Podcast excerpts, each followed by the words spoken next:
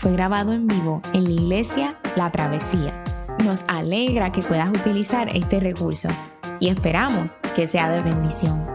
Queremos que sepas que nuestra más profunda convicción que no importando cuán útil sea esta grabación, nunca podrá sustituir la experiencia de pertenecer a una iglesia local.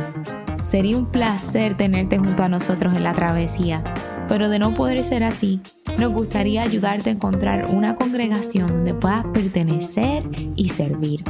Una vez más, nos alegra que puedas utilizar este recurso.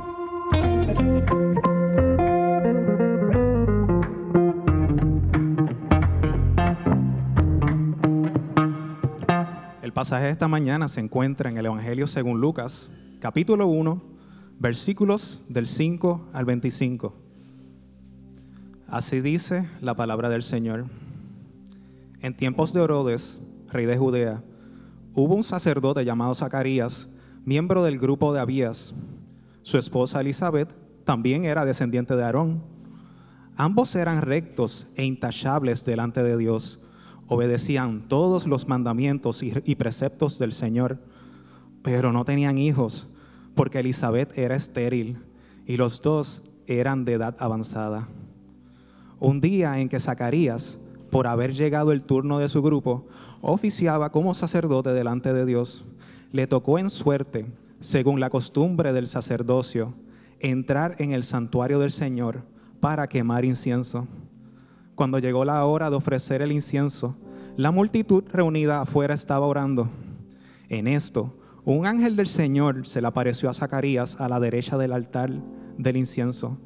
Al verlo, Zacarías se asustó y el temor se apoderó de él.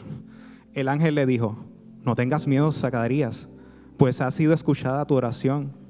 Tu esposa Elizabeth te dará un hijo y le pondrás por nombre Juan tendrás gozo y alegría y muchos se regocijarán por su nacimiento, porque él será un gran hombre delante del Señor. Jamás tomará vino ni licor y será lleno del Espíritu Santo aún desde su nacimiento. Hará que muchos israelitas se vuelvan al Señor su Dios.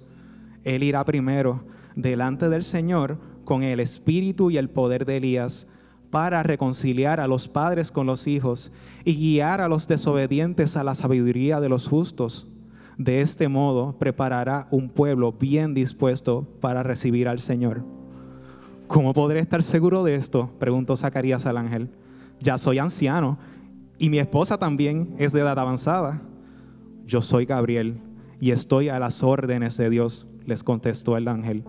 He sido enviado para hablar contigo y darte estas buenas noticias. Pero como no creíste en mis palabras, las cuales se cumplirán en su debido tiempo, te vas a quedar mudo, no podrás hablar hasta el día en que todo esto suceda. Mientras tanto, el pueblo estaba esperando a Zacarías y les extrañaba que se demorara tanto en su santuario, en el santuario. Cuando por fin salió, no podía hablarles, así que se dieron cuenta de que allí había tenido una visión se podía comunicar solo por señas, pues seguía mudo.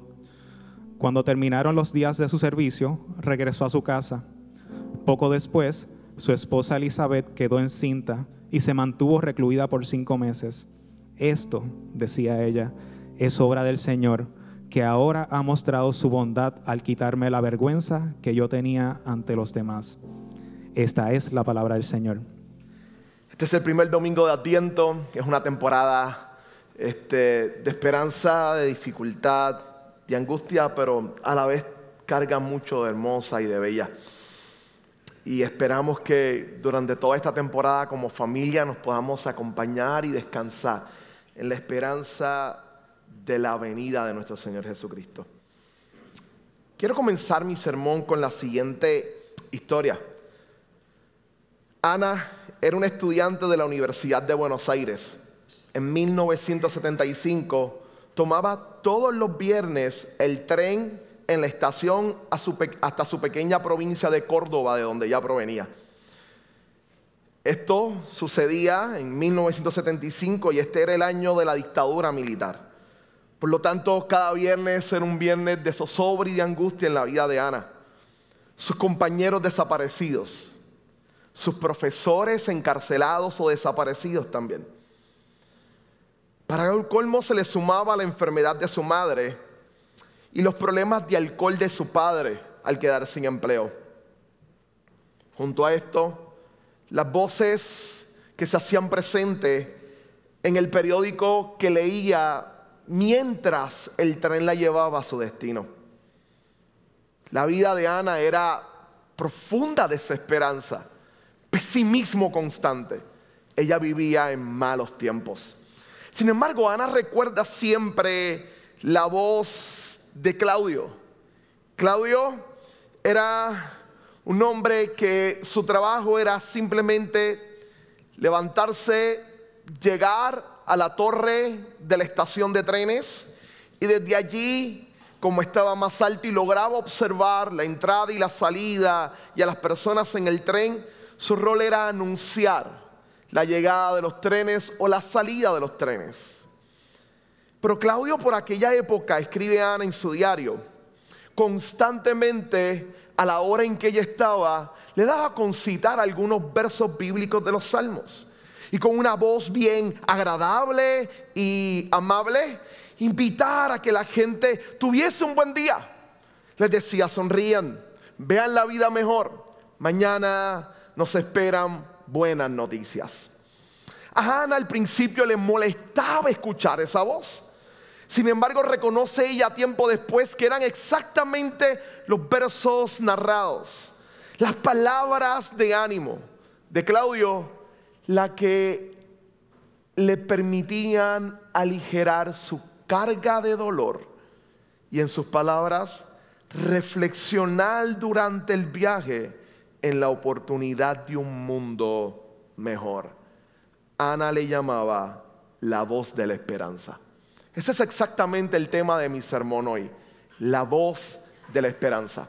Y es que en el pasaje bíblico que tenemos hay algo bien similar a la experiencia propia de Ana. Estamos ante uno de esos pasajes que Lucas describe con una genialidad impresionante. Jesús es el centro del Evangelio de Lucas, como el del resto de los Evangelios, como el de la Escritura completa. Sin embargo, es interesante que Lucas no mencione el nombre de Jesús hasta el verso 30. Todos los primeros versos tratan definitivamente con Jesús, pero están tratando de hacernos entrar en sintonía, en orden, en el contexto, que podamos percibir todos los olores, todas las voces, todas las situaciones que están aconteciendo ahí.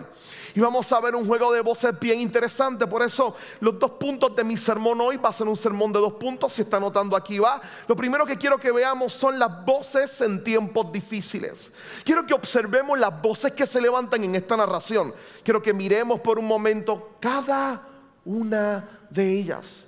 Porque creo que cuando nos situamos y le prestamos atención a esas voces, muchas de esas continúan hablándonos fuertemente a nosotros hoy y luchamos constantemente con ellas. Luego al final quiero que simplemente observemos por un instante la voz de la esperanza. vamos a ver cómo esa voz irrumpe y silencia el resto de las voces que están hablando en este pasaje y establece su cadencia, su clave, su forma y nos muestra mucho más de lo que las palabras tal vez revelan y nos enseñan. Comencemos con las voces en tiempos difíciles. La primera voz, definitivamente de nuevo, como les decía, Lucas lo hace con un acercamiento magistral. Comienza su exposición con la siguiente frase, en tiempos de Herodes. A los lectores judíos esto es bien común. Recuerdan las narrativas de los libros históricos del Antiguo Testamento, en particular cuando te querían hacer entender la difícil situación de Israel en tiempos de X rey. Y este es bien significativo para nosotros, tal vez en nuestro tiempo no tiene mucha fuerza, pero en el mundo antiguo los reyes y específicamente la idea de Lucas, situar todo este acontecimiento en tiempos del rey Herodes, los reyes formaban, forjaban la vida de la gente. De nuevo, hoy en día se nos hace difícil entenderlos porque no vivimos en países dominados por reyes. Se nos cuesta creer que una sola persona forje el destino, la cultura, la forma en que la gente mira la vida y la sociedad. Más, si en los lugares donde hay reyes realmente son una especie de decoración social para recordar viejos tiempos o en los peores casos este, la comidilla de los noticiarios de entretenimiento de los diferentes países. Sin embargo, en el mundo antiguo no. En el mundo antiguo el rey era el arquitecto, el rey era a su vez la persona que creaba leyes, era el jurista, el rey a su vez era la persona que producía cultura y de alguna manera se sentía el dueño y señor de todos los que habitaban debajo de sus dominios. En este momento lo que tenemos aquí es un rey que no tiene esencia tanta, tanta autonomía, pero sí goza de cierto poder en la región de Palestina en este primer siglo donde Jesús va a nacer. Él está dominado y gobernado por Roma. Y allí empieza a hacer su política. Y no estamos ante cualquier rey.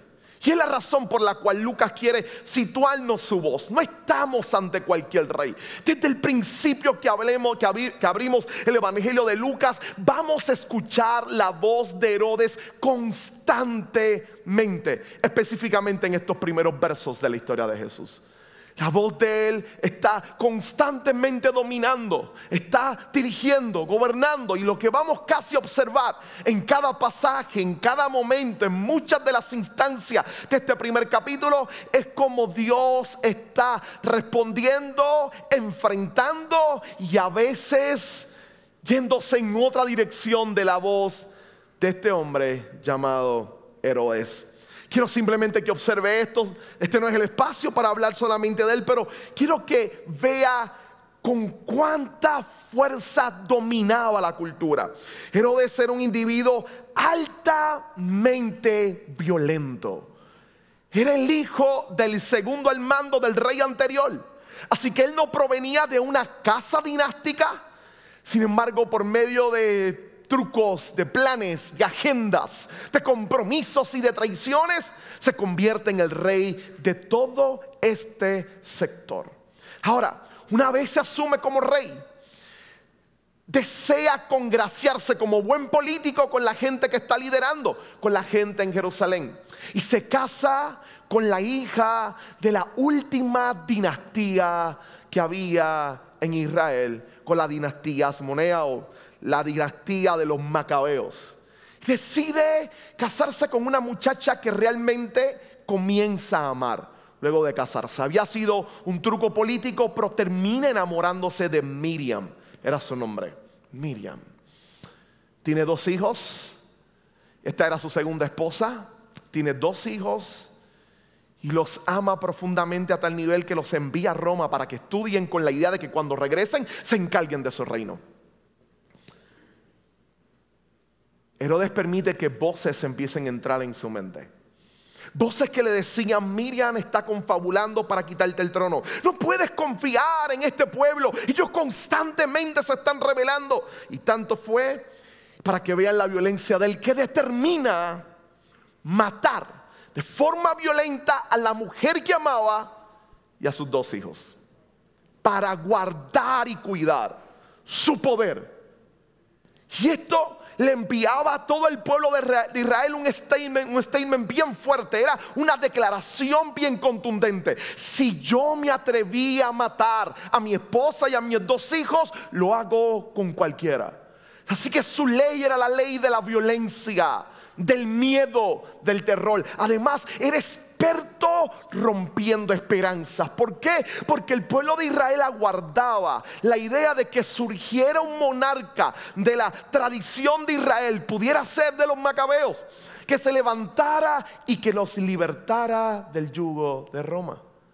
Pero con esto, Herodes rompe esa promesa y hace que mucha gente entre en un periodo de desilusión y de desesperanza pensando en que no verán la promesa de un rey que les liberte. Este es el tiempo en el que ellos están viviendo. Este es el momento en el que este pasaje se está desarrollando. Un tiempo de violencia, no solamente por Herodes, sino que tenemos en todos lados las voces del dominio romano. Luego de Herodes matar a Miriam y darse cuenta que la comunidad judía le molestó esto, decide tratar de congraciarse con ellos y empieza la reconstrucción de un templo. Y empieza a reconstruir el templo que se va a ver en el tiempo de Jesús. Aún en el tiempo de Jesús no había terminado de completarse la reconstrucción del mismo, pero comienza a hacerlo. Pero luego vuelve a jugar astutamente y vuelve a reírse del pueblo de Israel y de sus esperanzas. Le construye un pueblo, ya están contentos, empiezan a conectar las profecías antiguas. Y él dice un día comenzar a construir un águila, símbolo romano, para colocarla arriba en la cúpula más alta del templo. Y esto, mis amigos y hermanos, es una confrontación muy fuerte para las sensibilidades de Israel y de la gente de su época. Muy fuerte. Pero no solamente eso, sino que se retomaba en cada lugar la violencia en las calles la violencia constante. Si unimos el problema de Herodes y su actitud de violencia, si unimos el control romano y le sumamos que no solamente se involucró en la construcción de un templo, sino que empezó a crear y a producir grandes estadios en Palestina para que se desarrollaran inclusive en uno de sus poblados y de sus territorios. Él celebraba cada cinco años los Juegos Olímpicos. Tan interesante porque este es mi fascinación por la historia. Me disculpan, tal vez no tenga nada que ver con el sermón. Lo más probable no. Pero es tan interesante que es el primero que decide darle premio a los que llegaban en segundo y en tercer lugar. Por lo tanto, las personas en el mundo olímpico que han ganado medallas de bronce y de plata se lo deben Herodes. Es el que se inventa la idea de premiar también a los segundos y a los terceros. Empieza a construir estos grandes edificios y la única manera de poder hacerlo es colocar impuestos. Así que explota a su pueblo con altos impuestos para construir el templo, para construir sus grandes elefantes blancos. Y ahí están por toda la ciudad representando su poder. Por lo tanto, hay pobreza, carga económica excesiva. Por otro lado tenemos su actitud de violencia y la demostración de violencia de Roma y esto generaba vez tras vez levantamientos de la gente que estaba cansada de vivir así y que quería transformaciones reales. Por lo tanto, cuando Herodes, que era experto en apagar estas revueltas, no solamente acababa con los que querían rebelarse, sino que también mataba mujeres y niños para enviar un mensaje. Las voces de dolor y de gritos están corriendo en este texto, cuando Lucas nos dice en el tiempo del rey Herodes. Las voces de la corrupción política, las voces del dolor en las casas, las voces de la desilusión y de la falta de esperanza. A esto se le suma el hecho de que cuando tenía 25 años lo llevaron al Sanedrín y lo dominaban los fariseos y lo regañaron. Él llegó bien opulente, lo llevaban para enjuiciarlo y decide entrar con ropa de reyes. En aquel momento no era rey todavía, pero decide colocarse ropa de color púrpura y entrar como si fuera un rey. Los judíos lo miran y le preguntan, ¿acaso te crees tu rey de los judíos? Y él le dice, lo soy. Interesante, un abierto contraste a lo que sucederá años después. Cuando un pobre campesino será llevado frente al mismo o a un Sanedrín similar. Y, le, y sus ropas es todo lo contrario, se la habrán quitado, lo habrán golpeado, lo llevan prácticamente sin atuendo. Y allí le preguntan, ¿te crees tú rey de los judíos? Y él responde diciendo, tú lo has dicho. Quiero de ser una persona bastante imponente, así que cuando se dio cuenta que en su juventud los fariseos lo sancionaron y lo criticaron, tan pronto asumió el poder cambió.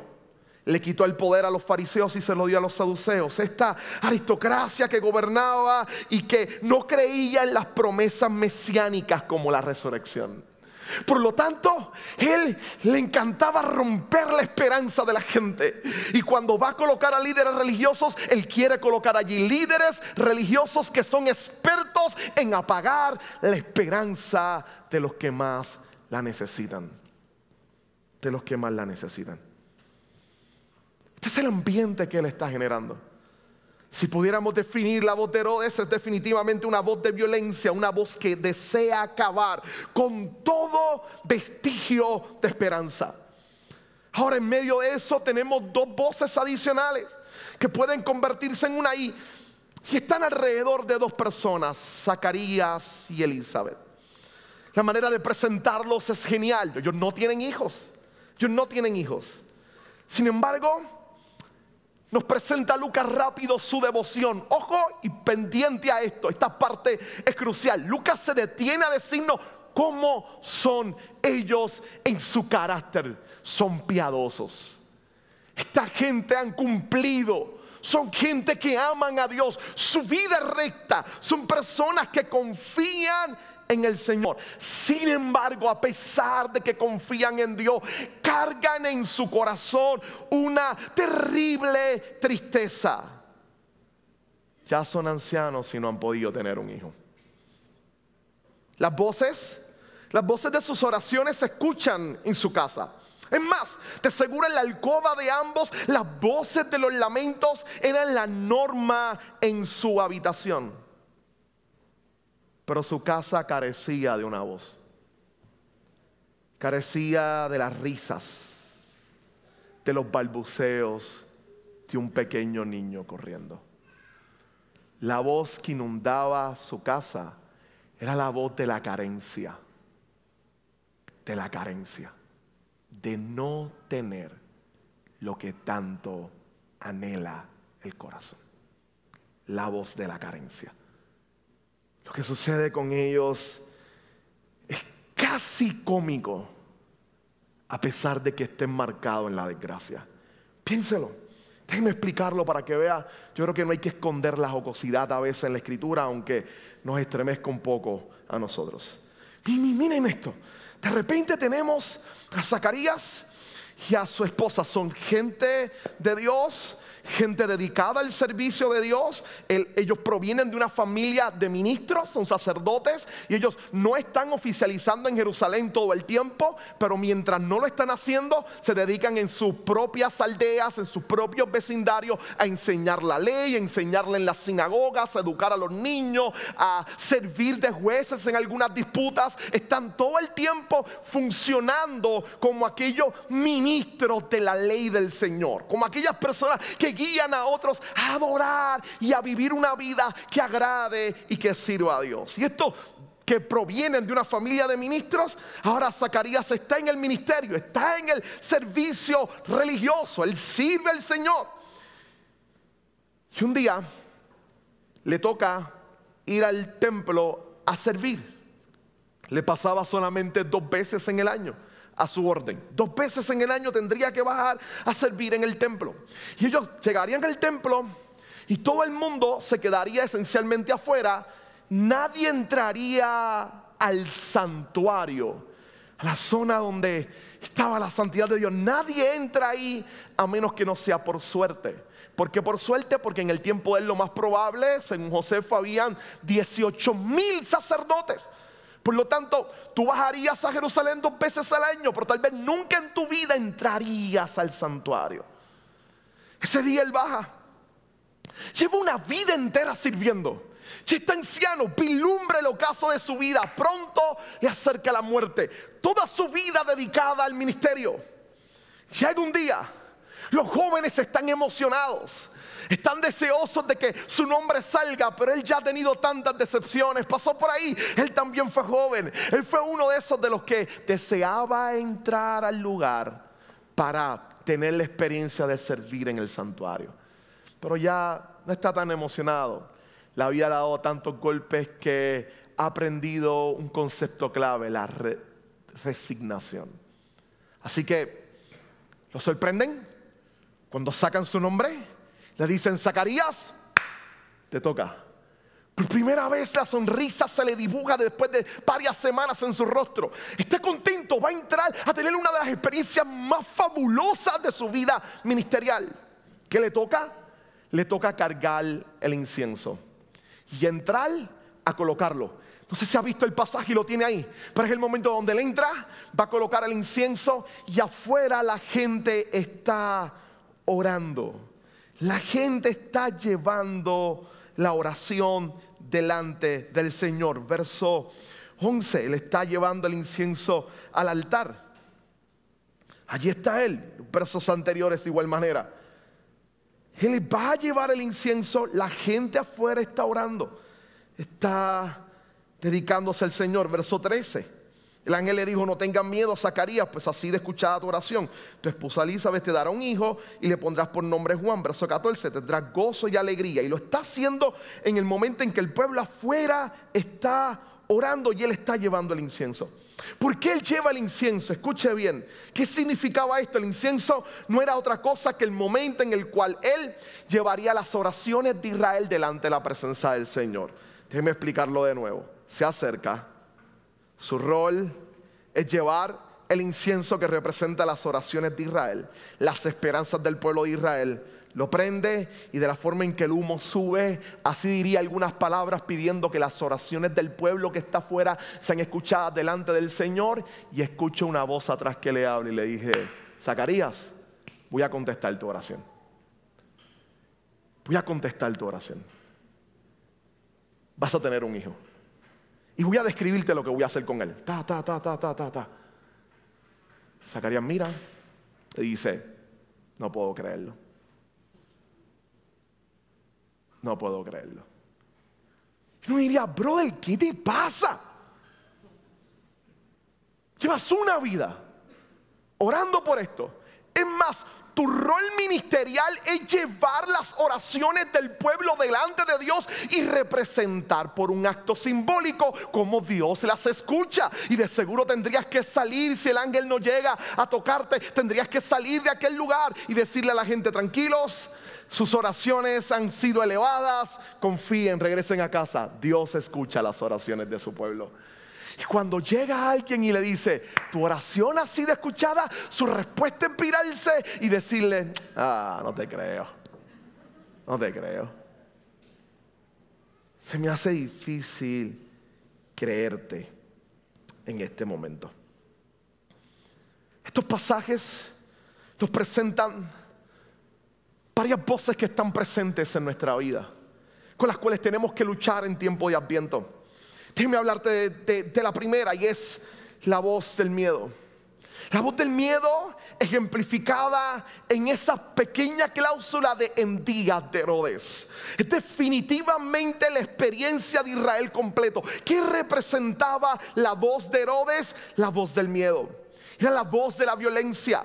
Era la voz de la muerte la voz del miedo, del miedo a la incertidumbre, del miedo a vivir una vida que se torna y se presenta contraria, el miedo al reconocer que vivimos una vida difícil y compleja.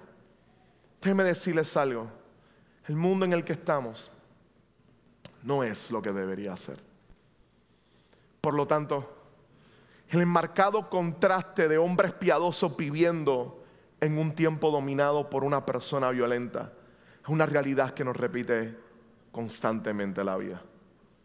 A la gente de Dios le suceden cosas tristes y lamentables. A la gente de Dios le pasan momentos de adversidad y de angustia. A la gente de Dios el mundo se les torna difícil y violento constantemente.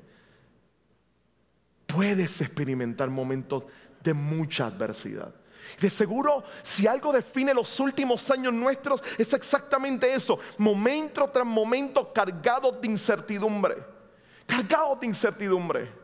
Noticias que se levantan el domingo o noticias que se levantan el sábado o el viernes. Nueva variante se encontrada en X país y de ahí en adelante todos los mensajes de horror y de terror que generan ansiedades en el corazón de personas que deseamos salir de esto ya.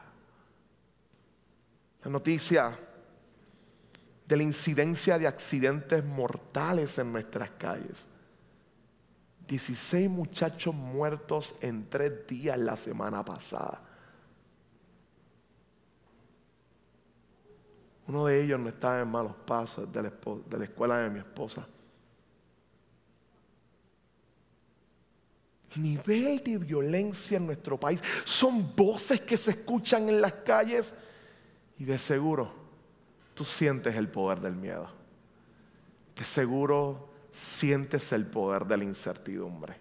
Las amenazas de que la inflación va a continuar de manera más agresiva el año que viene y que pareciera ser que los gobiernos no pueden parar lo que a todas luces pareciera ser una nueva crisis económica en nuestro sistema global, asusta a la gran mayoría de las personas. Estamos en momentos de oscuridad, con noticias tristes que constantemente se levantan en nuestro diario vivir. Vivimos momentos de dolor y a eso le podemos sumar la idea de que estas navidades de seguro serán tristes para muchos de los que están aquí. Tener que pasarlas con un familiar que se fue, con alguien que ya no va a estar. Tener que cambiar algunas rutinas, una Navidad de más sin un familiar que está a la distancia que tuvo que salir para buscar un mejor porvenir en alguna otra parte de nuestro mundo. Esas voces continúan.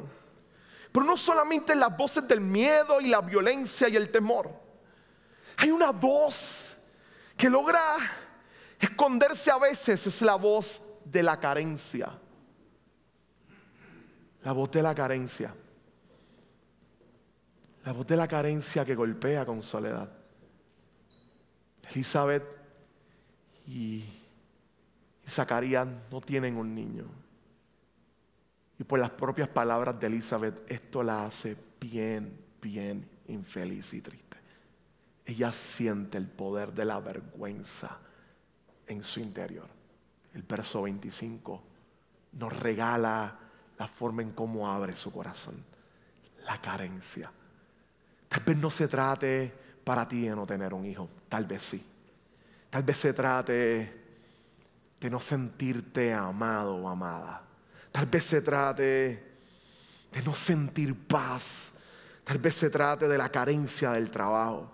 Tal vez se trate de la carencia de entendimiento. Tal vez se trate de la carencia de un abrazo, de una demostración profunda de amor. Tal vez se trate de una gran lista de cosas que puedes llenar fácilmente. Si le doy un papel en blanco y le digo, hazme una lista de aquellas cosas que tú sientes que necesitas, que desearías tener, pero que en este momento no tienes. De seguro muchas de ellas son llevadas en tu momento de oración. Las llevas cuando oras. Son parte de tus luchas constantes, de pedirle al Señor que obre milagrosamente en tu vida, que obre y que escuche tu oración, que responda a tu oración. ¿Sabe? Si algo que me, me estremece este pasaje es la forma directa que inclusive nos interpela a nosotros los que estamos en el ministerio. Luego de ver el cambio de voces, yo salí de mi escritorio en mi casa contento porque me estaba fascinando el pasaje. Mi esposa es experta desilusionándome, ¿no? Y Jenny me dice, esas voces están chéveres, pero ¿te hablaron ya a ti? Es un momento donde tú, no, no, que hablen a todo el mundo. estoy contento con la forma en que le habla a ella. Te hablaron a ti. Es interesante la manera en cómo Zacarías, el que lleva la oración, el que le dice a la gente, oren que Dios les va a escuchar, es el primero que presenta sus cargas y sus cartas delante de Dios.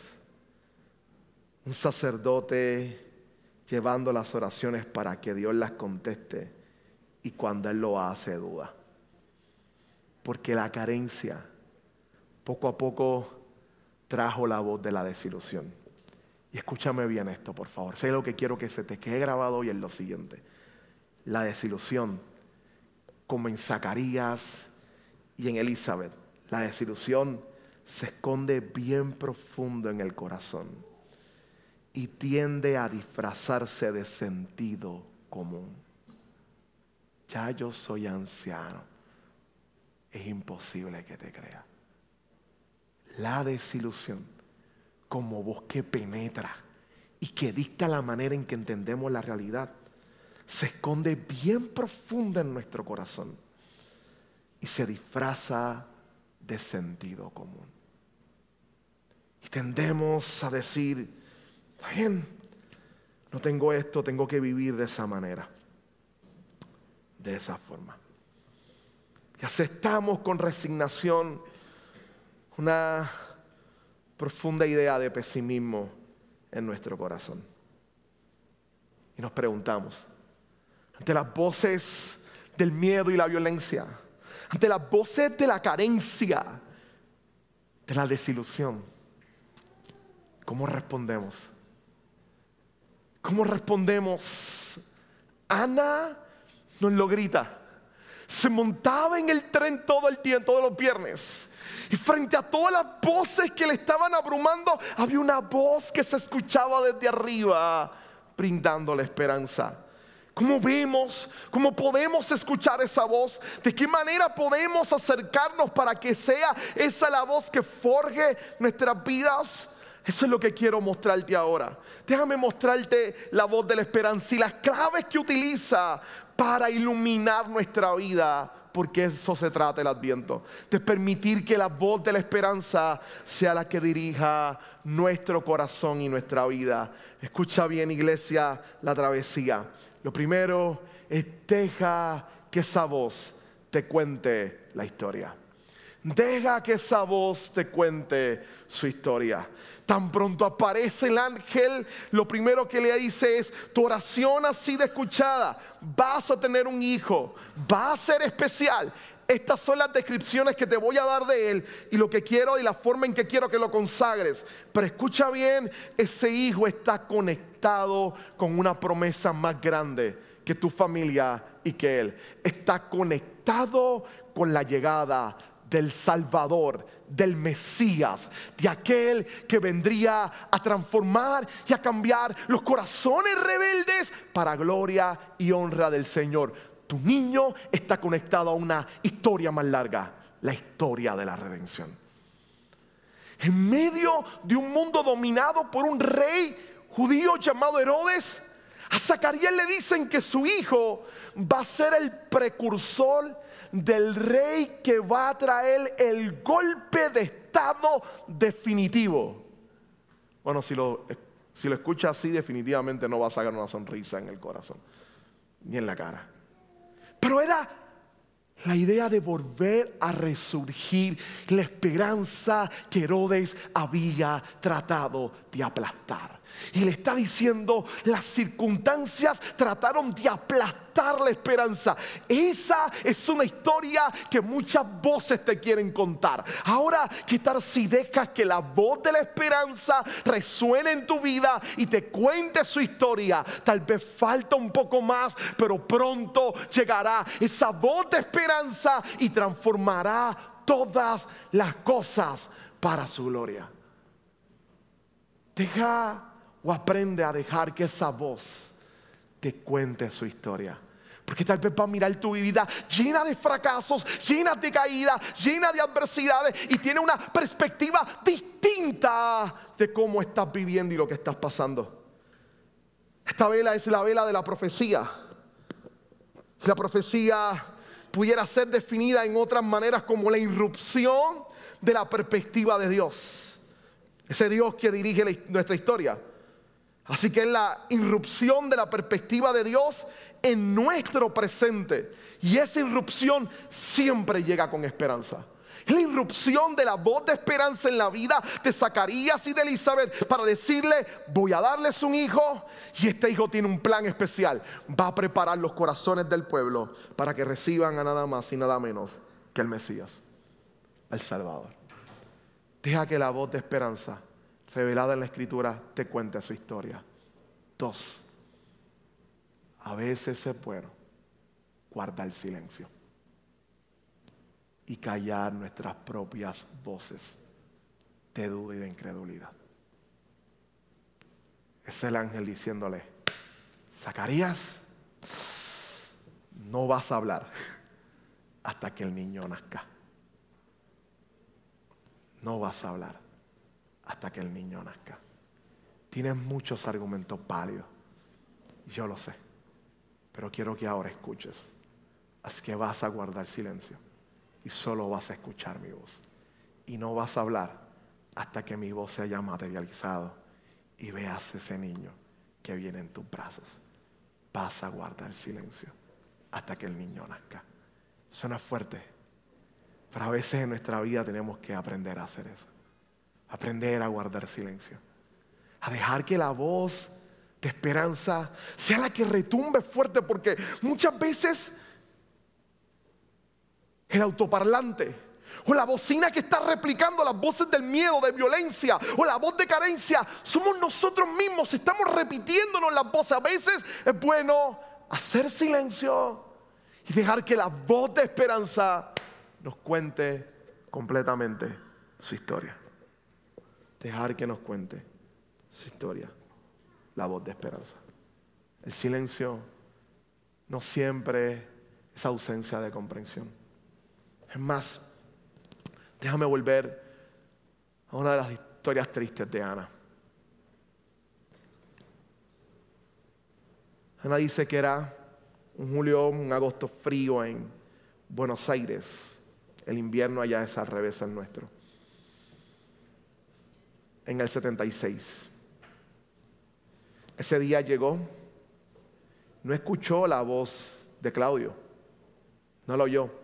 Estaba frente a la estación para tomar su tren.